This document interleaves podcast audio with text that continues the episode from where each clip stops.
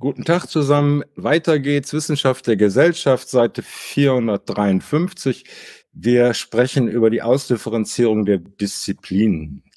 Schließlich wirkt die durch die Welteinheitlichkeit des Gesellschaftssystems bedingte Einheit der Wissenschaft und damit zusammenhängend ihre Empfindlichkeit für regionale Unterschiede sich auf die einzelnen Disziplinen unterschiedlich aus. In diesem Kontext kommt den Sozialwissenschaften anders als etwa der Physik oder der Chemie heute die Aufgabe zu, die im raschen Wandel befindliche Auflösung und Rekonstruktion regionaler Kulturen und Lebensformen zu beobachten, aber dies zu tun auf der Grundlage einer welteinheitlich diskutierbaren Theorie und Methodologie. Zugleich liegen hier Ansatzpunkte für unterschiedliche Aufgabenstellungen für politische Förderung. Ein weiterer Fragenkomplex betrifft die Unterdifferenzierung der Disziplinen.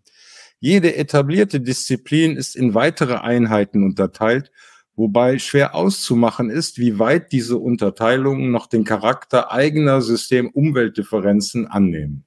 Wir wollen diese Untereinheiten Fächer nennen oder Forschungsgebiete, wenn es sich um zeitlich instabile Schwerpunkte handelt. In großen nationalen und internationalen Gesellschaften der Disziplinen findet man Sektionen, die am ehesten noch diesen Anforderungs- Forderungen genügen, weil sie sich zugleich auf Organisation und reguläre Mitgliedschaften sowie auf verdichtete Kontaktnetze stützen können. So Rechtssoziologie, Familiensoziologie, Religionssoziologie, Methodologie, um nur einige Beispiele aus der eigenen Disziplin zu bringen. Davon zu unterscheiden sind Programmcluster, mit denen bestimmte Forschungsideen ausprobiert werden etwa Forschungen über Kausalattribution oder über Self-Awareness in der Psychologie und wiederum anders Interessengruppierungen, die sich im Zusammenhang mit interdisziplinären Importen bilden, Beispiel Soziokybernetik. Untereinheiten können, vor allem im Zusammenhang mit Modalitäten der Finanzierung, auch einen von vornherein zeitlich limitierten Charakter annehmen, also als befristete Projektverbünde auftreten, etwa die, die Sonderforschungsbereiche der deutschen Forschungsgemeinschaft. Sie haben oft Schwierigkeiten, ihre Disziplinzugehörigkeit eindeutig festzulegen.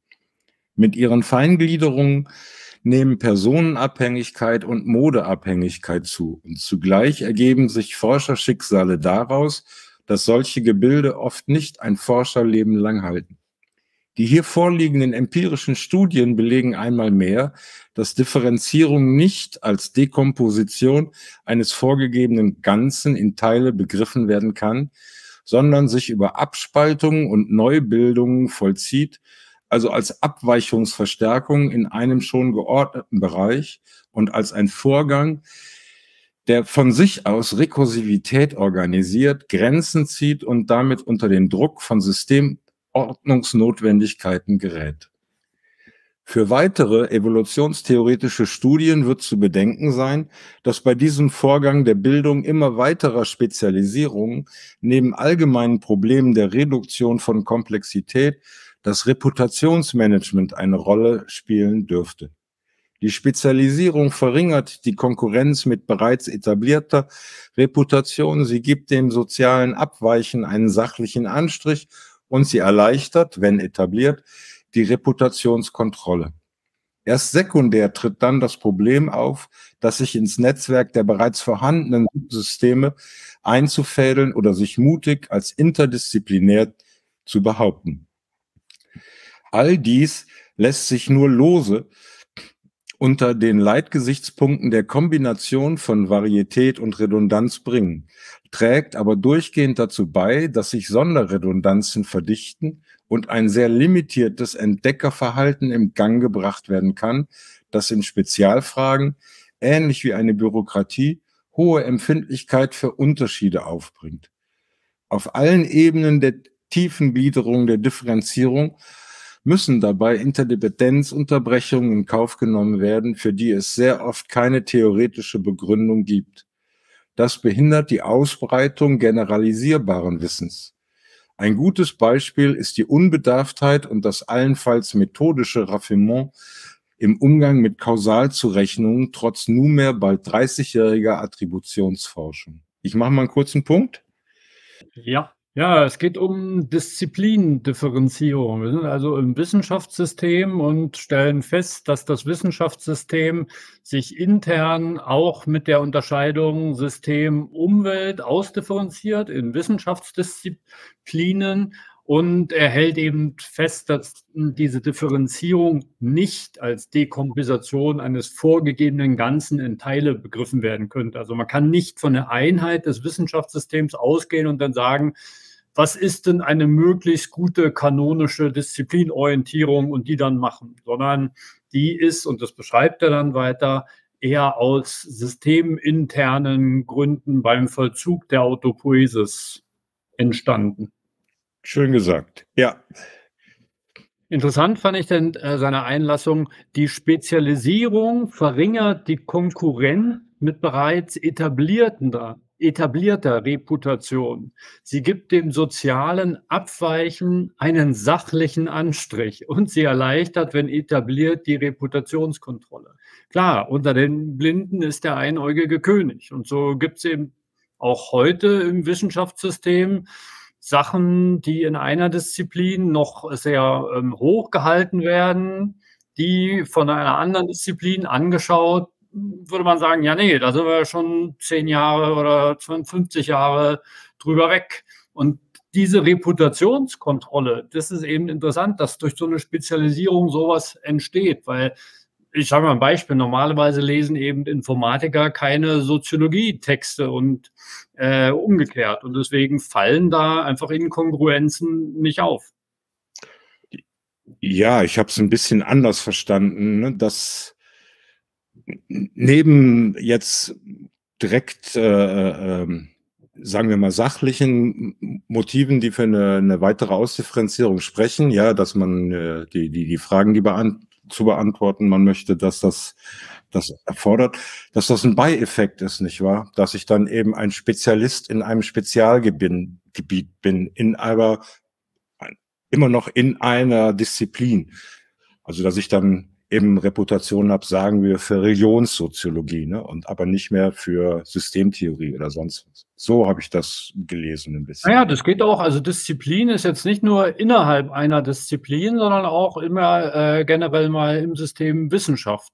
Und, und also er, er spricht hier über beides, ne? sowohl über Unterdisziplinen als auch über Unterschiede von äh, Informatik und Soziologie. Und dieses, diese, diese Wortgruppe oder diese Redewendung, sie gibt dem sozialen Abweichen einen sachlichen Anstrich. Die ist schon äh, sehr, sehr spitzfindig böse formuliert.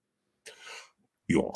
Ja, und vor allem, also diese, diese Differenzierungstheorie in allen Ehren, aber auch das sagt ja noch nicht viel darüber aus, wie viel einzelne psychische Systeme zum Gelingen ihrer Disziplin überhaupt beitragen können, forschungsgeschichtlich gesehen.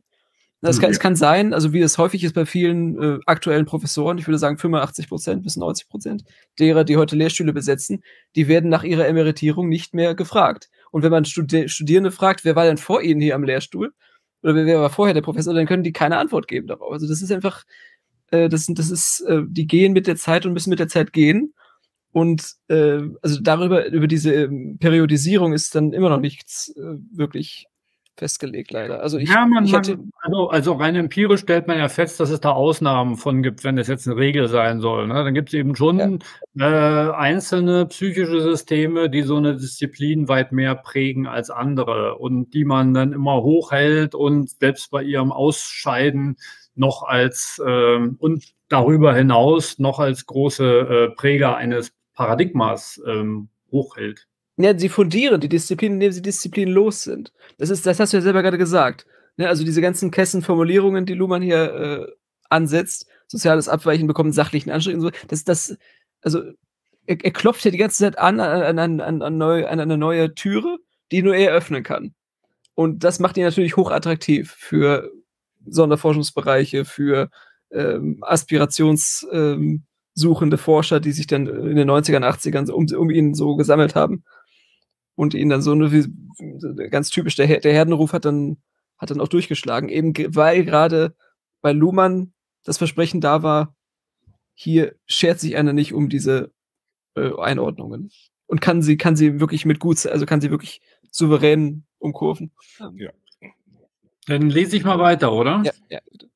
Mach das. Ähm, Andererseits begünstigt die Tatsache, dass es kein vorab festgelegtes Dekompositionsschema und auch kein Primat einer bestimmten Differenzierungsform gibt, die funktionsnotwendige Beweglichkeit der Forschung. Die faktisch erfolgreiche Forschung orientiert sich mehr und mehr nur noch an Forschungsgebieten und Themenschwerpunkten und damit treten äh, wissenschaftsinterne Abhängigkeiten an die Stelle des Appells an die Anerkennungs- und Unterstützungsbereitschaft des Laienpublikums. Offenbar haben die Unterschiede des Komplexitätsmanagements im Verhältnis von Varietät und Redundanz die Abfolge der Ausdifferenzierung von Disziplinen beeinflusst.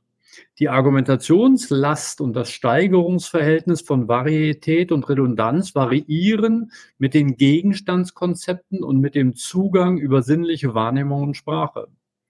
Ähnlich wie in der soziokulturellen Evolution werden die leichter zu kultivierenden Gebiete zuerst entwickelt. Später kann man sich an schon bestehende Errungenschaften anlehnen und mit Diffusion rechnen. So gibt es in der Gründungsphase der Soziologie schon so viele andere Disziplinen, dass die Vorstellung leicht fällt, auch die Soziologie könnte eine Disziplin sein. Wie immer das Disziplinschema mitsamt seinen Untergliederungen theoriebedingt zustande gekommen ist, es kann nicht als perfekte Ordnung des Wissens begriffen werden. Positive Funktionen haben Disziplinen vor allem in der Verdichtung und Abgrenzung von Innovationschancen. Schon der Dualismus von Theorie und Methode hat, wie gezeigt, den Vorteil des Standbeinwechsels. Die Innovation kann entweder von der Theorie gegenüber der Methode oder von der Methode gegenüber der Theorie getragen werden. Darüber hinaus ermöglicht es das soziale System einer Disziplin, Neuerungsvorschlägen eine vorläufige Unterkunft zu bieten, wenn sie nicht zugleich Akzeptanz erreichen, sich aber auf hinreichende Reputation des vorgeschlagenen Forschers oder des Publikationsortes stützen können. Auch wenn ein Theoriewandel sich nicht auf eine höherrangige Theorie gründen oder methodisch erzwungen werden kann, kann die Disziplin ihn vollziehen aufgrund ihrer Tribal Rules ihres Bedürfnisses nach Neuerung und Kritik im Zusammenhang mit den Karrierechancen des Nachwuchses oder aufgrund ihrer besonderen Verflechtungen mit besonders gesellschaftlichen Umwelten. Andererseits hat die, diese Reduktion und Verdichtung der Aufmerksamkeit ihre Nachteile. Sobald die Disziplinen wie Eisschollen auseinanderbersten und, wenn auch im Wasser, ihre eigenen Wege dümpeln, was wird dann aus dem dazwischen? Was wird aus übergreifenden Fragestellen, die nur bearbeitet werden können, wenn das Fachwissen mehrerer Disziplinen zusammenkommt? Man spricht von interdisziplinärer Forschung und an wissenschaftspolitischen Appellen und organisatorischen Anstrengungen entsprechender Art fehlt es nicht. Aber was kann man beobachten? Jedenfalls keine Hierarchiebildung. Interdisziplinäre Forschungen erheben nicht den Anspruch darauf, sich den Disziplinen überzuordnen und zu kontrollieren oder zu regulieren, was in den Disziplinen geschieht. Ganz ausgeschlossen vor allem, dass die Philosophie einen Anspruch auf eine entsprechende Spitzenposition erheben könnte. Das führt auf die weitere Frage, ob es überhaupt sinnvoll ist, unter dem Stichwort Interdisziplinarität einen einheitlichen Tatbestand zu erwarten.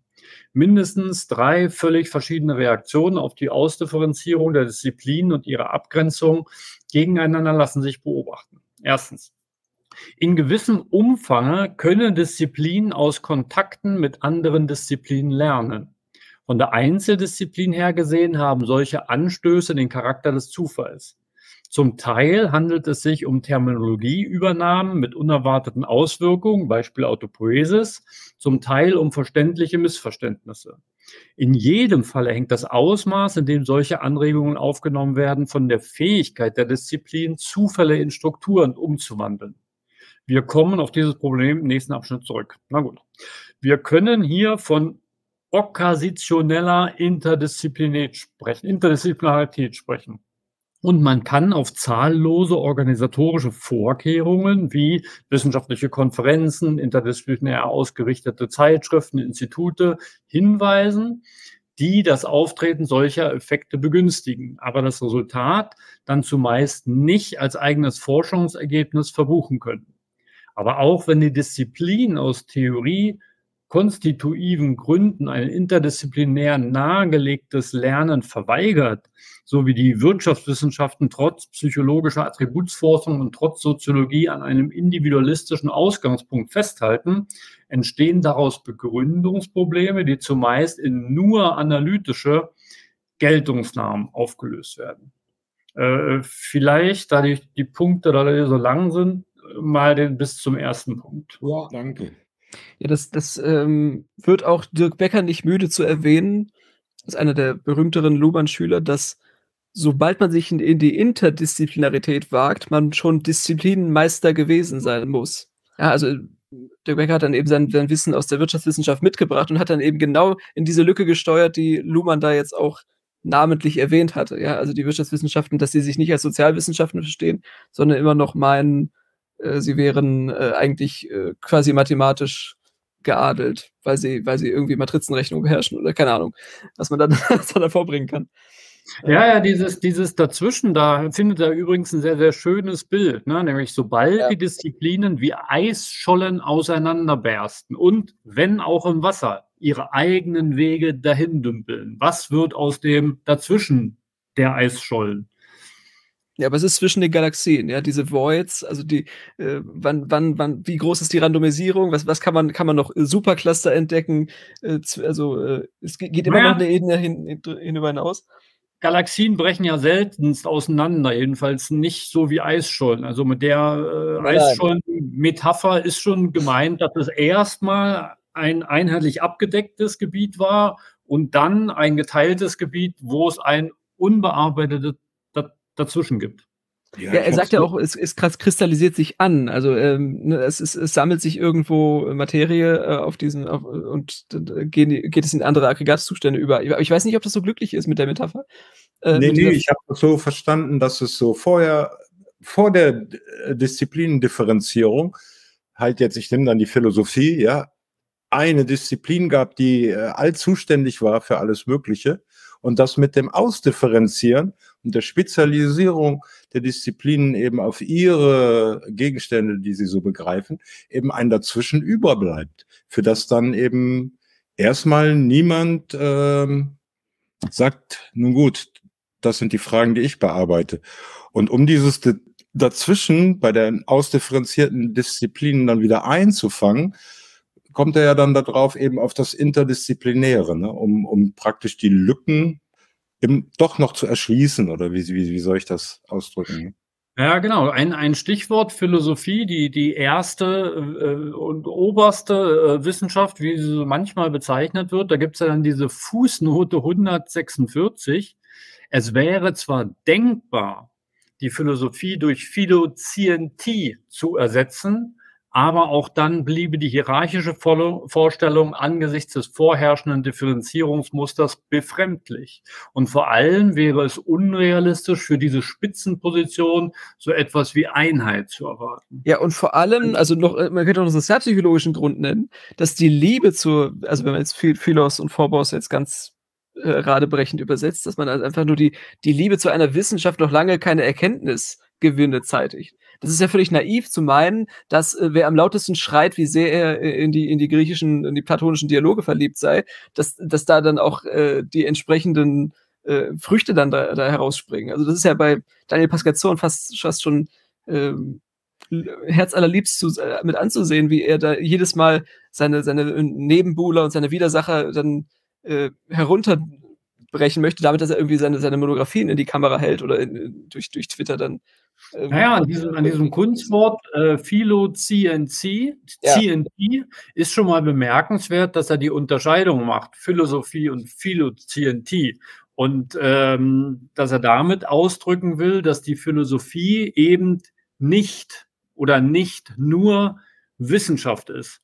Aber wenn, nee. selbst wenn man sie wissenschaftlich verstehen würde oder die Teile, die man heute wissenschaftlich verstehen kann, Philosophiegeschichte und so weiter, ähm, selbst dann könnte man nicht die Einheit der Wissenschaften äh, durch sie subsumieren lassen. Also, also ja. er macht eine klare Absage, dass Philosophie jemals diese ähm, hierarchische Position einnehmen könnte. Er verleugnet generell die hierarchischen. Ja, ja, ja. Differenzierten Systemen. Ja, ja, er, er, er, er, er leugnet ja generell, dass es so eine hierarchische Position geben kann. Und jetzt macht er ein ersten Beispiel, Philosophie kann schon gar nicht sein. Und äh, weiter später wird er dann noch auf den abwegigen Einfall kommen, dass es Quantenphysik äh, sein könnte. Und weiß ich nicht mehr, aber ich hoffe, er kommt auch drauf, ja, nee, kann es auch nicht sein. Also es kann diese Stelle nicht geben. Das muss notwendigerweise hierarchisch ähm, ausdifferenziert sein. Ja. Ja, äh, wie gesagt, also gerade die, gerade die Philosophie könnte man als Prädisposition zur Erkenntnis äh, schlechthin verstehen, also als epistemologisches Vehikel. Aber dann fängt der Spaß erst richtig an. Also das ist eine ständige Bereitung des, des Vorfeldes praktisch. Das, also Wittgenstein hatte so ähnliche Sachen dazu gesagt, auch dass eigentlich eine Philosophiegeschichte auch komplett aus Witzen erzählt werden sollte. Und dass man das, Poetis das Poetische der Sprache selber durch Philosophie äh, herauszulocken hätte. Aber nicht, dass man einfach nur ähm, analytisch irgendwelche Schluss, Schlussregeln anwendet und dann darauf hofft, dass das irgendwie auf äh, gesellschaftliche Probleme dann rückwirken kann, so wie das im äh, antiken Griechenland mal funktioniert hatte, wo, wo man doch die, die Polis einigermaßen unter Kontrolle äh, bringen konnte damit. Naja, wo, wobei das analytische Anwenden von Schlussregeln schon wiederum ein sehr Spezialfall von philosophischen Gedanken ist. Philosophie ist ja sehr wesentlich mehr. Wenn man das so ein bisschen zusammenfassen wollen würde, dann würde man Reflexivität aufrufen. Ja, genau, also, das ist das, was in, den ersten Semestern so kommt. Der, der Philosophie. Und äh, ja. Luhmann macht ja die Unterscheidung auch immer wieder, dass er sagt, ja, die, die äh, bei aller, also das kommt, glaube ich, in 100 Seiten, bei aller Diskussion und Kritik am radikalen Konstruktivismus, dass die beobachtbare Operation der Beobachtung schon der Realitätsanker ist. Also bei allen diesen Diskussionen gibt es die Realität wirklich oder ist die Wirklichkeit Realität, sagt er immer, ja, ja, ja, das führt uns nicht weiter. Es gibt genau das, nämlich dass die Operation der Beobachtung ähm, real ist. Ich glaube, wir kommen gleich im Text auch noch weiter. Genau, Konstantin, lies mal weiter.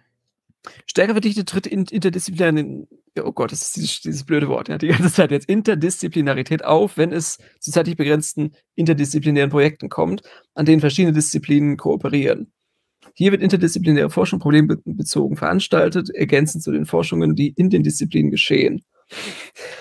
Das ist auch so ein bisschen, ein bisschen so Loriot-Charakter. Na gut. Man geht davon aus, dass die Aufgabe in begrenzter Zeit so weit gefördert werden kann, dass die Zusammenarbeit wieder eingestellt werden kann, wenn sie ihr Ziel erreicht hat. Wenn es anspruchsvoll und mehr literarisch zugeht, heißen solche Projekte Diskurse und damit verbindet sich die Hoffnung, dass sie nach Abschluss des Projekts irgendwie weiterleben. Die Leitidee bei diesem Konzept tem temporärer Interdisziplinarität ist, dass Verkrustungen vermieden werden müssen, äh, Wissenschaftszeitvertragsgesetz des Grüßen, die sich zugleich auch gegen die dann wieder heterogenen Entwicklungen in den Einzeldisziplinen abkapseln würden, aufgrund der jeweiligen interdisziplinären Errungenschaften, Mischsprachen und Kooperationserfolge. Einen dritten Weg beschreiten Unternehmungen, die man als transdisziplinäre bezeichnen könnte. Das vielleicht berühmteste Beispiel ist die Kybernetik. Auch die allgemeine Systemtheorie hat diesen Versuch unternommen. Äh, Norbert Wiener bzw. Ludwig von Bertalanffy werden uns die Gründungsväter verehrt. Das, was man heute Informatik nennt, scheint auf ähnlichem Wege zu sein. Das gleiche gilt für Selbstorganisation. In all diesen Fällen geht es zunächst um ein distinktes Paradigma, Feedback, thermodynamisch, offene Systeme, Information und Selektion, das für mehr als eine Disziplin relevant ist. Anders als normale Disziplinen werden solche transdisziplinären Fächer von vornherein von einem Paradigma aus gegründet. Es gibt ihnen ihre Eigenart, ihre Unverwechselbarkeit und ihre Limitationalität. Hoffentlich. Offen bleibt dabei vorerst, was mit einem solchen Fach geschieht, wenn es zu einem Paradigmawechsel kommt. Gegenwärtig kann man einen solchen Vorgang am Eindringen von Selbstreferenzkonzepten sowohl in die Kybernetik als auch in die allgemeine Systemtheorie beobachten und es scheint, dass damit die Unterschiede zwischen diesen beiden Fächern zurücktreten. Wenn man Interdisziplinarität als Problem der Wissenschaftsforschung und der Wissenschaftsplanung betrachtet, könnte man stärker als bisher auf die Unterschiede dessen achten, was sich bereits faktisch bewährt hat ist nicht schwierig, sich vorzustellen, dass in allen drei Hinsichten mehr als bisher erreicht werden könnte. Zugleich werden mit einer solchen Typenbildung aber auch die Grenzen des Erreichbaren sichtbar. Wie bei jeder Dis Systemdifferenzierung liegen auch hier bei der Differenzierung wissenschaftlicher Disziplinen schon im Schema der Differenzierung Nachteile, die nicht wieder ausgeglichen werden können. Die Disziplinendifferenzierung zwingt zum Verzicht auf eine theoretische Einheit der Wissenschaft. Einer der Gründe, die es nahelegen, Wissenschaft als autopoetisches System zu begreifen. Es kommt zu Interdependenzunterbrechungen und damit zu Möglichkeitsverlusten, die als Bedingungen der Entwicklung in den Disziplinen festgeschrieben sind. Jede Bifurkation hat diesen Effekt und letztlich jede Unterscheidung, von der man statt von einer anderen ausgeht. Insofern ist und bleibt die Entwicklung der Wissenschaft historisch gebunden an die Optionen, die ihr erfolgreiche Forschung ermöglicht haben. Und, in, und interdisziplinäre Forschung kann nur heißen, dass man die damit gegebenen Sichtbehinderungen so weit wie möglich thematisiert und in die Forschung wieder einbringt. Hm. Ja, ich glaube, ich mache eine Pause. Ich, eine, Stimme ist auch angeschlagen. André, du bist nicht der Einzige. Ja, ja, ja. das ist ja sehr gut. Ja, es ist interessant, dass er auch, ähm, also wie Franz auch in, in, den Folgen, in denen er dabei war, gesagt hat, dass in den 80ern und 90ern dann Luhmann mittlerweile so auf einsamer Flur mit seinem Paradigmawechsel das Fähnchen hin und her äh, dann schlägt und äh, eigentlich links und rechts von ihm gar nicht so viele mitziehen. So. Also das ist der, der in dem Lichtkegel. Ja, schau mal in die Fußnote hier. Deswegen habe ich die eben markiert. Dies war im Übrigen eine der Gründungsideen des Zentrums für interdisziplinäre ja, ja. an der Universität Bielefeld und implizierte ja. auf der Ebene der Universitätsplanung die Ablehnung von Dauerinstituten mit bestimmten Aufgaben interdisziplinärer Forschung, siehe die Denkschrift Schelsky, äh, zur Planung einer Hochschulgründung. Die Entscheidung hatte einen gewissen, durchaus fruchtbaren Kleinzuschnitt der Themen dieses Instituts zur Folge und führte zur Ablehnung von zwangsläufig langfristigen Kooperationsplanungen etwa und so weiter, für die dann bald darauf das Wissenschaftszentrum Berlin eingerichtet wurde. Ja, also, aber das ist, äh, wie gesagt, das ist, die Universitätsgründung lag zu dem Zeitpunkt, als das Buch geschrieben wurde, schon 20 Jahre zurück. Und 92 hat Luhmann in dem Band die Idee der Universität auch gesagt, dass er das, wovon er sich das versprochen, also das, was er sich versprochen hatte, was Bielefeld sein könnte, dass sich das nicht verwirklicht hat. Und es ist eine ganz normale Universität geworden. Also das sagt er wörtlich so. Ja. Und, und diese Kleinschrittigkeit, also das, was er gerne hätte, ja, also äh, möglichst viel äh, Zeit in seinem in Revier, in seinem, in seinem eigenen Büro zu Hause, in Erlinghausen, äh, das ließ sich nicht so leicht machen dann. Ähm, ja. Ja, interessant ist ja dieser dritte Punkt von diesen dreien, den er ausmacht, ja. indem er sagt, den dritten Weg ist das, was man transdisziplinär nennt. Und er nennt eben als das bekannteste Beispiel die Kybernetik.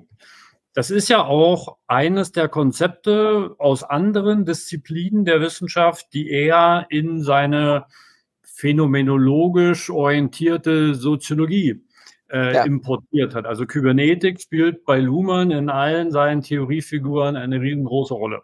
Und interessant finde ich, dass er dann schreibt, und das schreibt er Ende 1900, äh, Ende der 90er Jahre. Das, was man heute Informatik nennt, scheint auf ähnlichem Wege zu sein. Und ich meine, das bei einer Disziplin, die es schon mehrere Jahrzehnte gibt und die schon selbst in der realen äh, Wirklichkeit und in der Gesellschaft äh, riesige Einflüsse hatte. Also ja. wie man das orakelnd noch Ende der 90er Jahre schreiben kann und trotzdem Kybernetik hochhalten kann. Weil, weil das, was die, die, die damaligen Kybernetiker heute machen, ist sowas wie das Reinforcement Learning bei künstlicher Intelligenz. Und das sind Informations- in, äh, das sind Konzepte der Informatik, die da aufgerufen werden. Und das ist immer so total abenteuerlich, wenn die kybernetisch äh, inspirierte so Soziologie-Bubble dann von den hehren Prinzipien des Feedbacks und der Kybernetik spricht ja. und aber irgendwie 50 Jahre Entwicklung auf dem Gebiet völlig verpennt hat. Also das äh, finde ich ein bisschen lustig. Ähm, zumal ja, es jetzt ja, eigentlich ja. wieder jetzt genau auch gesellschaftlich wieder hochbrisant wird, nämlich indem künstliche Intelligenz äh, aufs Spielfeld kam und so, dass man es überhaupt nicht mehr wegdiskutieren oder, oder wegleugnen kann. Und jetzt steht man in soziologischen Kontexten größtenteils ohne Verständnis und ohne entsprechende theoretische Untermauerung da. Ne? Also das finde ich schon sehr interessant. Dass, also es, es, es bestätigt sich, ja. ne, dass die Informatik auf ähnlichem Wege zu sein scheint, aber das hätte man schon auch 1990 wissen können. Ja, wie gesagt, also äh, das ist diese freudianische Kränkung. Also plötzlich besteht ähm, GPT-4 Einstellungstests für MIT, Harvard, Princeton und Co. Ja, also wo man immer gedacht hatte, auswendig lernen und äh, Lückentexte füllen und irgendwelche IQ äh, äh, runtergedummten Tests bestehen, dass, dass das irgendwie ausweist, um zur Elite zu gehören. Und jetzt merkt man plötzlich, nein, das ist alles nicht viel wert. Und ja, und, und Luhmann ja selber hat, hat gesagt, der PC kam zu spät für mich, der Computer, das war für mich ein Fremdkörper, das ist äh, genau. seit den 60ern steht er da irgendwie als graue aber, Eminenz. Aber das Interessante aber, aber ist doch, dass selbst wenn der alten Meister Luhmann das sagt, ne, selbst wenn er sagt, okay, mit dem Computer beschäftige ich mich jetzt nicht mehr, damit fange ich nicht mehr an, ich mache mal so weiter. Und das hat er ja schon sehr, sehr, sehr früh ja, aber, gesagt. Aber ich sage, also genau, mit, mit Hyperlinks, gesagt Genau, Interessant ist ja, dass, dass sein Nachwuchs da total unterbelichtet bleibt informatisch. Also wenn man sich das so anguckt, was da gemacht wird, da wird eine große Hakenmalerei inszeniert oder es wird ein Buch über Muster geschrieben, was informatisch, also was, was, was informatische Aussagen hat, wo eigentlich jeder Informatiker den Kopf schütteln würde. Ne? Also da gab es doch ge ge genug äh, in einer anderen Disziplin, dass man mal da wieder auch einen Reimport hätte veranstalten können. Also im Anschluss muss ja der Luma nicht alles alleine machen. Aber durch diese heiligen Verehrung ähm, bleibt man in den Konzepten der, was weiß ich, 50er Jahre stecken und wiederholt immer wieder das heilige Prinzip, das heilige kybernetische Prinzip der, äh, des Feedbacks und kann eigentlich nicht viel aussagen damit. Ja, das diese Möglichkeitsverluste. Das schreibt der Luhmann auch, ne, die Bifurkation, ne, die Abzweigungen, das Universe is branching out und dann bilden sich Subdisziplinen von Subdisziplinen und dann, und dann schreibt man natürlich so, dass man die äh, Prüfung besteht in dem Fach, in deren Hakenmaler äh, gerade da seine äh, seinen Sermon gehalten hat. Und dann, also das, das ist wirklich genau. total zu sehen, das eben, dass man diesen Aufbau nicht schafft. Und, und, ist halt genau diese Reputationskontrolle, die ja, ja, ja, ja, durch diese Unterdisziplinierung. Aber es würde nur eine, es reicht ja, wenn man das Kaleidoskop eine Facette weiterdreht und einfach mal fragt, diese 60.000 Zettel, die Luhmann geschrieben hat, ist das nicht eigentlich auch schon so eine Art Large Language Model? Ist das nicht eigentlich auch etwas, wofür äh, Luhmann ständig äh, als, als Medium ähm, ähm, Code-Anfragen gestellt hat und dann versucht hat, ähm, Prompts an den Kasten zu stellen und den und dann eben äh, Informationsketten zu generieren? Also, dass man allein schon mal so eine Fragestellung sich erlaubt, anstatt zum Beispiel, also das, hat, das hatten wir ja diskutiert bei Twitter, anstatt einfach jetzt zu sagen, ja, äh, das LLM, ist das jetzt Autopoiesis fähig oder nicht? Also so, dass man jedes Mal immer wieder mit dem Kopf gegen die Wand prallt, anstatt die, das ganze Spektrum der Frage mal zu ändern. Ähm, das, das scheint irgendwie nicht möglich zu sein. Zumindest nicht mit den Soziologen, die aktuell da ja, das, das ist eigentlich das ist eine interessante Fragestellung. Ne? Warum ja. eigentlich die Frage, sind diese Large Language Modells jetzt autopoetisch organisiert ja, oder völlig, völlig bescheuert. interessant sein sollte? Ja. fragt man sich, ja. ja. kann man mal betrachten und hin und her abwägen, aber spielt eigentlich überhaupt gar keine Rolle. Das heißt, man müsste mal andere Unterscheidungen ansetzen oder, oder andere. Das ist keine operationsfähige Dialektik. Das ist, das ist wie Hegel, der sich fragt, ist die Pflanze und ist das Tier, was, was, was sie ist, sind die beide gleich lebendig oder so? Oder ist der die eine, das eine äh, Tier hat das einen schnelleren Stoffwechsel und das andere die, äh, die, die stationäre Pflanze nicht. Oder also die, das sind so, also das ist so Jakob von Uexküll, das ist so 20er, 10er Jahre Forschung, wo man, wo man sich noch ein bisschen wegducken konnte und sagen konnte, ja, äh, die anderen Disziplinen sind auch noch nicht so weit. Aber André, du bist ja, das, also das leuchtende Beispiel. Uexküll, ne, ist so total interessant, weil wenn du dir ja. heute diese äh, veröffentlichten Vorlesungen äh, von wie hieß der, der, der Religionssoziologe, äh, der dann zur Systemtheorie übergetreten ist, den wir alle so geschätzt haben?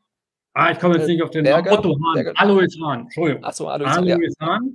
Ähm, kommt ja auch Yxkül als Biologe äh, davor und er äh, erzählt dann die, die Geschichte von einer Zecke und so weiter und so fort. Und das eben auch noch zu einer Zeit, wo auch die Biologie schon sehr viel weiter war. Ja. Also, dass ja. immer diese uralten Prinzipien immer wieder bedient werden und neue Anschlüsse daran ge gesucht wird und die Biologen äh, oder Bioinformatiker wie dieser Michael Levin heute ganz verrückte andere Sachen machen, wo man eigentlich gucken müsste, ob man deren Prinzipien wieder reimportieren müsste oder, oder könnte. Also mit, mit derselben Begründung, warum Luhmann unbedingt Autopoiesis ja. aus der Biologie rein interpretiert hat. Ja, ne? aber, aber dafür muss man, wie gesagt, überhaupt nicht gestellt. Die Idee von, von Konstantin gerade, ja, also Luhmanns Nutzung seines Zettelkastens mal so in den Blick zu nehmen, als wäre es die Nutzung LLM. Welche Disziplin würde das untersuchen können? Oder ja, das, das, das, ist, das ist aber die, schon die falsche Frage. Es ist, ist die Frage, ist das, eine, ist das interessant? Ist das attraktiv? Ja. Ist es eine ja. operationsfähige Basis? Ist das eine Grundentscheidung? Bei, bei Peters Frage zu bleiben, ne? das wäre die Informatik, die das sehr schnell beantworten könnte. Also ich habe dazu jetzt nichts gesagt, weil ich hätte wahrscheinlich also ich hätte wahrscheinlich den Konstantin entmutigt, so ein Thema aufzugreifen. Aber, aber äh, trotzdem sind es neue Fragestellungen, die sich auch die Soziologie stellen könnte und sich dann fragen müsste, genau wie du dich jetzt fragst, Peter, ja, wer könnte dazu Bescheid wissen? Wo gibt es denn schon Theorien und Methoden, die dafür relevant sind? Und da würde man auf die Informatik kommen. Ja, weil das, was ich bisher aus den Sprachwissenschaften zum Teil mitkriege, äh, langweilt mich, sagen wir mal so. Ja, das, das ist, das ist der, wirklich. Der Konstantin könnte das bestimmt, aber die Frage ist eben, äh, was das dann wäre. Aber egal. Aber, aber lang, wie gesagt, also Langeweile ist, ist produktiv. Es gibt nichts Produktiveres als eine Stunde lang auf irgendein, irgendeinen Gegenstand zu starren und dann plötzlich starrt der Gegenstand zurück. Also ich verstehe nicht, warum man das so, warum man nicht auf Kurzweiligkeit ab ist, wenn man jetzt Wissenschaftler ist, dass man irgendwie den nächsten, den nächsten Pop oder so, das kann, das kann manchmal monatelang kann nichts passieren und dann hat man in einer Woche plötzlich äh, Erfahrungen für ein ganzes Leben. Okay, also, aber wenn ich etwas, etwas, lese, was, was ich dann langweilig finde, fangen irgendwann an, die Buchstaben zu tanzen und ich kann, kann es kaum wirklich lesen. So ja, aber dann musst du das zum Gegenstand deiner Forschung machen. Dann musst du fragen, warum dich langweilt, was dich langweilt. Und schon ist es überhaupt ja, nicht mehr langweilig. Aber nicht mehr heute. Heute liest nein, nein, Peter nicht heute. mal weiter. weiter an der Stelle. Ja. Wo sind wir? Zu den einschneidendsten Konsequenzen der Disziplinendifferenzierung gehört ihre Rückwirkung auf die Erkenntnistheorie. Vor der Disziplinendifferenzierung konnte man unbefangen Wissen aller Art anzapfen, von der Kosmologie bis zur Wahrnehmungspsychologie, von der Geometrie bis zur Sündenlehre der Theologie, um eine Darstellung des menschlichen Erkenntnisvermögens zu geben. Die Philosophie bot eine Unterkunft für alles. Das hat sich seit der zweiten Hälfte des 18. Jahrhunderts geändert. Einerseits spezialisiert sich die Erkenntnistheorie und wird schließlich zu einer Reflexion der Wahrheitserfolge der Wissenschaften und der Bedingungen ihrer Möglichkeit. Zugleich wird die Philosophie selbst zur akademischen Disziplin. Andererseits differenzieren sich jetzt die wissenschaftlichen Disziplinen, so dass die Nachfrage nach den empirischen Fundamenten des Erkenntnisvorgangs verschiedene Antworten erhält, je nachdem, wen man fragt die Physik oder die Biologie, die Neurophysiologie oder die Psychologie oder die Soziologie. Einerseits kommt es dadurch zu einer bedauerlichen Selbstisolierung der philosophischen Erkenntnistheorie, die den Wissenschaften nicht mehr viel zu bieten hat. Andererseits ist diese Isolierung aber auch aufgezwungen, weil es an einem konkurrenzfreien Adressaten fehlt, an den man sich in Fragen der Empirie des Erkennens wenden könnte. Ein richtiger Weg, der aus diesem Dilemma herausführt, ist kaum zu erkennen. Man kann allenfalls mehr oder weniger problembewusst verfahren. Charakteristischerweise spricht man von Cognitive Sciences im Plural. Die derzeit beste Möglichkeit dürfte es sein, den Ausgangspunkt in transdisziplinären Fächern zu suchen und von dort aus für eine der Disziplinen zu optieren, ohne damit andere Möglichkeiten auszuschließen. Wir haben die Soziologie gewählt. Eine Alternative zur üblichen erkenntnistheoretischen Begründung, aber vielleicht ist es gar keine Alternative, sondern nur eine etwas ungewöhnliche Art der Frage nach den Bedingungen der Möglichkeit, wäre die Fundierung der Disziplindifferenzierung in der Quantenphysik. Auch dies würde der Notwendigkeit Rechnung tragen, vorab sicherzustellen, dass alle Erkenntnis und damit alle Disziplinen Disziplindifferenzierung in ein und derselben Welt stattfindet, für deren Beobachtung die Quantenphysik letzte Bedingungen angibt. Man könnte dann sagen, dass jede Disziplin Tatbestände erforscht, die mit diesen Bedingungen kompatibel sein müssen, dass aber andererseits die Grundgleichungen der Quantenphysik, selbst wenn man sie empirisch auffüllen und ausrechnen könnte, nicht ausreichen, um die Autopoiesis der lebenden, denkenden und kommunizierenden Systeme zu erklären. Abschließend eine Bemerkung zur Unterscheidung von Natur- und Geisteswissenschaften. Diese Unterscheidung hat mit der Disziplinendifferenzierung nichts zu tun. Man sieht es schon daran, dass manche Disziplinen, etwa die Soziologie, aber auch die Wirtschaftswissenschaften oder die Sozialpsychologie, sich ihr nicht zuordnen lassen. Auch ist die Disziplin Differenzierung allmählich gewachsen durch Aufnahme und Konsolidierung von Hinzukömmlingen. Und sie wird aller Voraussichten nach als Struktur des Wissenschaftssystems erhalten bleiben, was man von der Unterscheidung von Natur- und Geisteswissenschaften kaum mit gleicher Sicherheit wird behaupten wollen. Wozu also diese Unterscheidung? Offenbar ist sie entstanden unter dem Eindruck eines Ungenügens des Wissenschaftskonzepts der klassischen Naturwissenschaften. Die Wurzeln der Abspaltung eines besonderen Komplexes der Geisteswissenschaften liegen teils in der romantischen Kritik der Naturwissenschaften, teils in den Besonderheiten von Reflexionstheorien für Disziplinen wie Theologie oder Jurisprudenz, die auf Textexegese angewiesen sind und seit dem ausgehenden 18. Jahrhundert mit dem Titel Hermeneutik zeichnen. Erst im ausgehenden 19. Jahrhundert, besonders auf Anregungen von Dilthey und einigen Neukantianern, aber auch aufgrund des Erfolgs historischer Schulen, hat sich die Unterscheidung von Natur- und Geisteswissenschaften verfestigt und dann ihrerseits Methodenkontroversen ausgelöst. Auch wenn Geisteswissenschaften gegenwärtig sozusagen turnusmäßig wieder in sind, hat die Unterscheidung ihre historische Aufgabe erfüllt und ist damit obsolet geworden. Auf der negativen Seite ihrer Bilanz kann man festhalten, dass sie die Begriffe Natur und Geist ruiniert hat, weil sie die Frage nach dieser Unterscheidung zugrunde liegenden Einheit nicht stellen, geschweige denn beantworten konnte.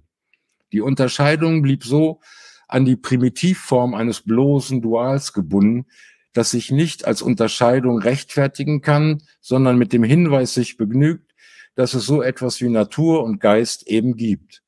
Positiv ist dagegen zu verzeichnen, dass die Wissenschaftskonzeption der Geisteswissenschaften sich mit entsprechenden Abstraktionen im heutigen Konstruktivismus praktisch durchgesetzt hat.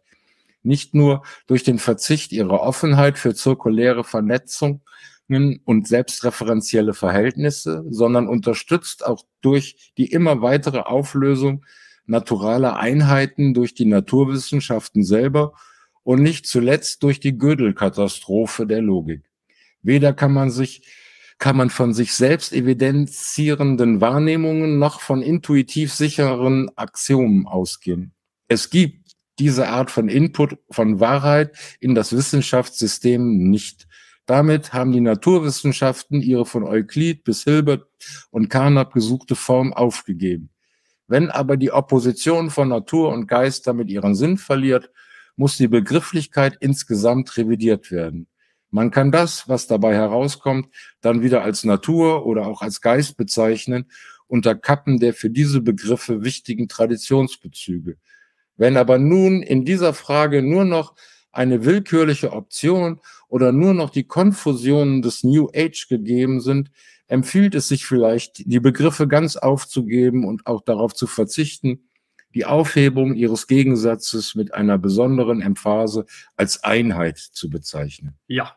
Da war vielleicht schon ein Glas Rotwein drin oder eine wilde Diskussion vorher gewesen, die ihn da hat so, tja, emotional werden zu lassen.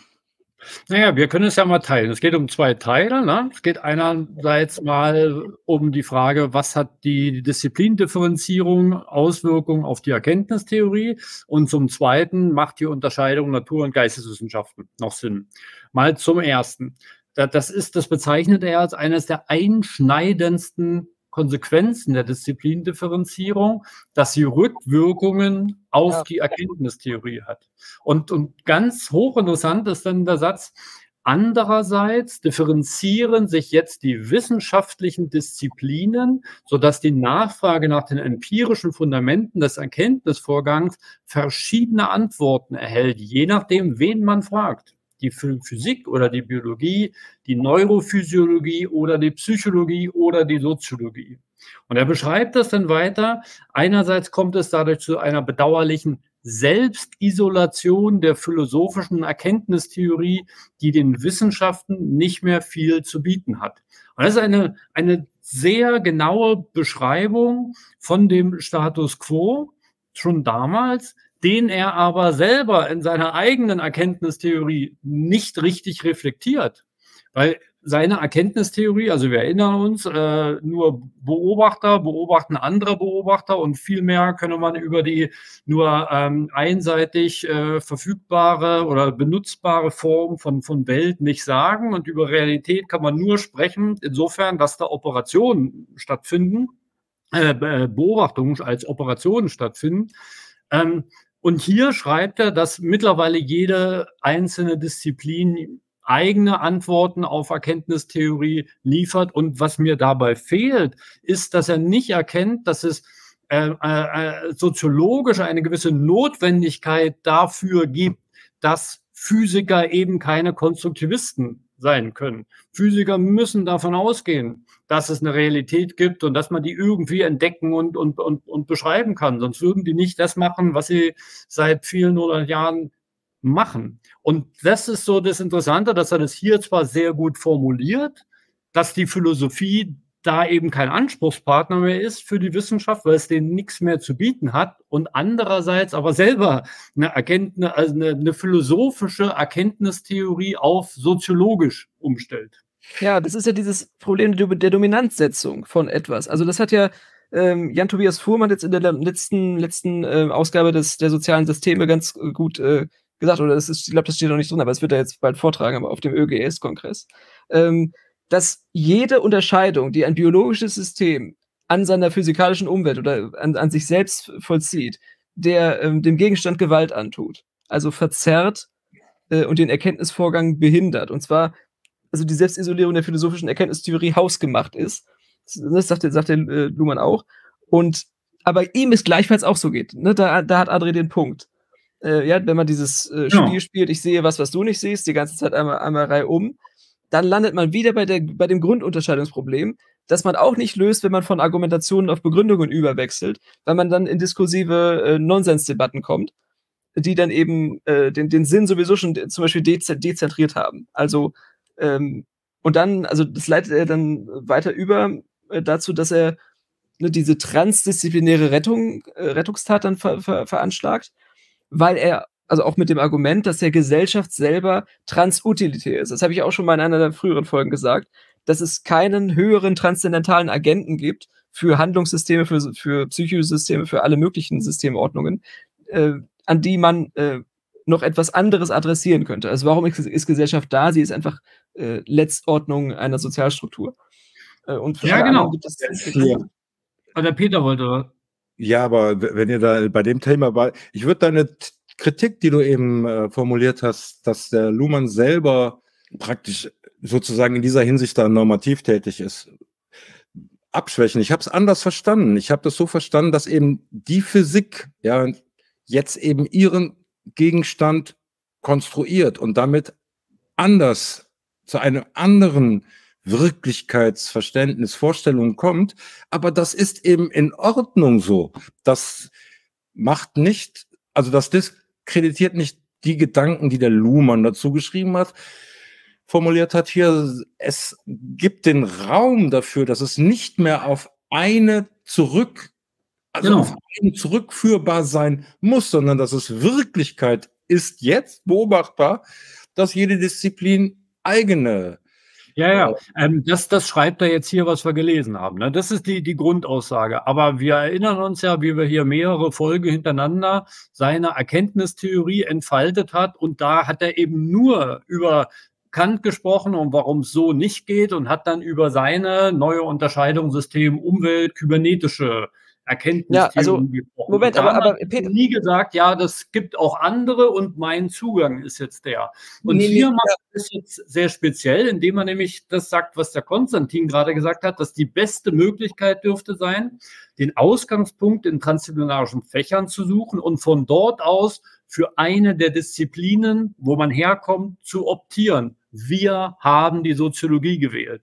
Diese Einschränkung, wir sprechen also Luhmann spricht von Soziologie. Das ist sein Ausgangspunkt. Er will mit der Systemreferenz Gesellschaft über Erkenntnistheorie sprechen. Das, das muss man eigentlich bei allem, was wir auch das ganze Buch ja, über Erkenntnistheorie ja. gelesen haben, immer so als Fußnote ranheften, dass man das nicht vergisst.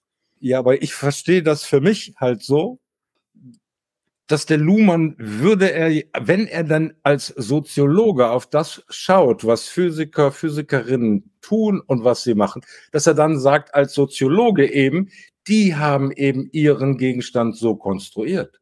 Nein, nein, das sind, Nee, nee, nee, genauso Und- und- Systeme. Und, und, und da wird er auch ziemlich deutlich, nämlich im nächsten Satz. Nein. So, er schlägt ja dann vor, als Alternative zur Philo Philosophie könnte man eben auch disziplinieren, äh, Disziplindifferenzierung in der Quantenphysik fundieren. Und dann kommt der Nebensatz, dass alle Erkenntnis und damit alle Disziplindifferenzierung in ein und derselben Welt stattfinden, für deren Beobachtung die Quantenphysik letzte Bedingungen angibt. Also Ja, das damit heißt- sagt er ja auch aus meiner Perspektive der Soziologie, sagt die Quantenphysik, was wir von, äh, also unter Realität zu verstehen haben. Das ist auch für mich und für alle anderen gültig. Nur so kann er ja auf die Idee kommen, Ja. dass man das in der, dass man alle Disziplindifferenzierung in der Quantenphysik fundieren könnte. Das ist ja so ungefähr Konstantins Ansatz von noch einem Jahr oder so. Ne? Und das findet sich hier eine Begründung, weil Luhmann hat schon mal so ähnlich drüber gedacht.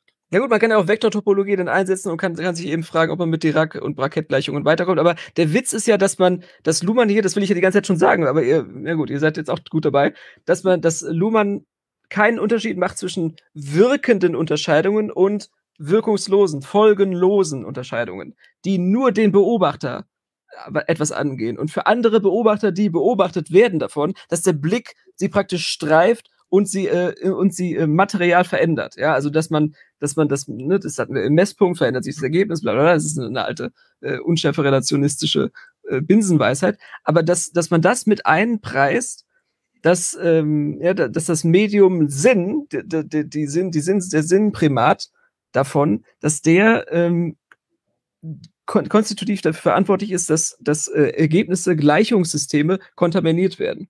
Von, von der Blickrichtung selber. Ja, das Licht hat eine, hat eine äh, endliche Geschwindigkeit und ist nicht irgendwie äh, in Zeit und Raum äh, trans, äh, äh, im, im Transbereich unterwegs oder irgendwie überzeitlich oder äh, überräumlich. Und das hat Luhmann nicht eingepreist. Das ist schon in, in sehr vielen Aufsätzen aus den 60ern noch zu finden, dass er, dass er immer mit dieser Lichtmetapher spielt, dass Sinn für ihn so eine Art äh, Feuer ist, das aufgeht, äh, in, in einem äh, irgendwo im präfrontalen Kortex äh, lä- lässt sich etwas herausfinden, irgendeine Handlungsmarkierung und dann wird loskommuniziert. Dass das unterbrochen werden kann durch diese Physik, äh, quantenphysikalische Rückbindung. Dass man zumindest Naja, einen anderen Blick aber- darauf bekommt. Also, also wenn man Gesellschaft beschreiben will, also Systemreferenz Gesellschaft, was ja der Luhmann macht, dann ist eben schon die Frage, ob man überhaupt über eine endliche Geschwindigkeit von Information, Kommunikation oder Licht sprechen muss. Muss Macht man ja, aber auch als-? Auch als Informatiker muss man das ja. ist Eigentlich nicht. Muss man, muss man überhaupt nicht. Natürlich, also, Also- wenn man. Es würde ja, also eine, eine Gesellschaftstheorie zu beschreiben, wo die Lichtgeschwindigkeit als, als Geschwindigkeit der Kausalität eine Rolle spielt, ist ein großartiges theoretisches Unterfangen, wäre aber zur Modellierung von Gesellschaft nur sehr eingeschränkt zu. Aber zur zu- Modellierung von sozialen Netzwerken zum Beispiel schon. Wenn man Trendwellen, wenn man Viralität untersucht, wenn man untersucht, wie ein Mem sich fortpflanzt, wie es praktisch äh, Verzweigungen äh, lostritt und wie verschiedene äh, Agenten auf verschiedenen Plan äh, Planeten, nicht, auf verschiedenen Kontinenten davon affiziert werden, in welchen Sprachen das, in welchen Codes das sich durch das Netzwerk hindurchzieht. Und das könnte man, also auch Informatiker, die müssen ja immer darauf Rücksicht nehmen, ja, Photonen äh, und, und, und äh, ne, die ganzen Leitungen, das sind, das sind alles äh, 5G, 4G, 3G, das sind alles endliche Geschwindigkeiten. Und auch die Sennsysteme, die daran angeschlossen sind, die per Smartphone, per Interface sich eine dynamische Grenzfläche basteln, äh, über die dann auch Aufnahmekapazitäten dann begrenzt werden. Also das, das mit einzupreisen wäre schon interessant, weil das dann eben inkompressible Einheiten sind. Ja, die, die inkom Ja, in, also, also Luhmann preist es ja insofern ein, dass er sagt, mit den neuen Verbreitungsmedien Ja. äh, wie Internet geht das jetzt schneller als früher und das hat gesellschaftliche Auswirkungen. Das, das ist, preist er ja ja, ein. aus, aber, diese aber, Auswirkungen. aber ob es jetzt eine maximale Meme-Geschwindigkeit gibt und warum es die geben muss, das spielt eigentlich überhaupt gar keine Rolle. Es Ja, geht halt jetzt ein- sehr, sehr viel schneller.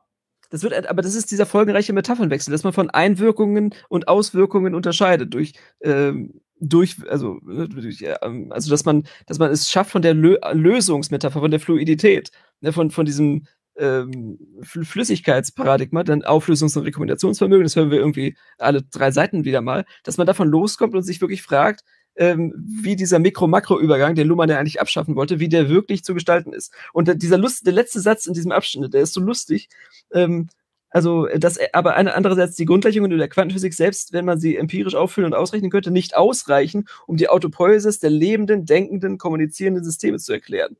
Und da vergisst er irgendwie komplett, dass es auch Bioquantenphysik gibt. Also, dass natürlich auch in, in das neuronale Netz irgendwie ähm, mit quantenähnlichen Zuständen arbeiten muss, um mit der äh, physikalischen Wirklichkeit interagieren zu können. Und es kein Vorrecht gibt von biologischen Systemen, äh, über physikalische Vorgänge zu bescheiden.